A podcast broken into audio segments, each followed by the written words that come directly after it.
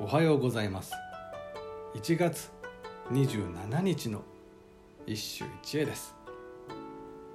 新直線和歌集より源実朝。もののふの八十宇治川を行く水の流れて早き年の暮れかな。もののふの八十宇治川を。行く水の流れて早き。年の暮れかな。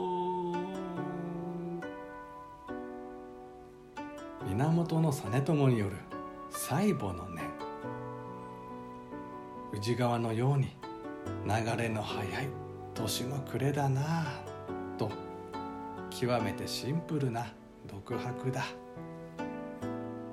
冒頭の「もののふの八十宇治」とは宇治川にかかる序言葉であり意味をなさない「もののふ」とは肝心一般を指し古より愛好された習字ではあるが元来宇治川とは無縁であった。ただこれに尾ひれがつく。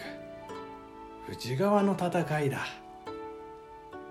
源平屈指の決戦であり後世に残るもののふつまり武士の物語を生んだ。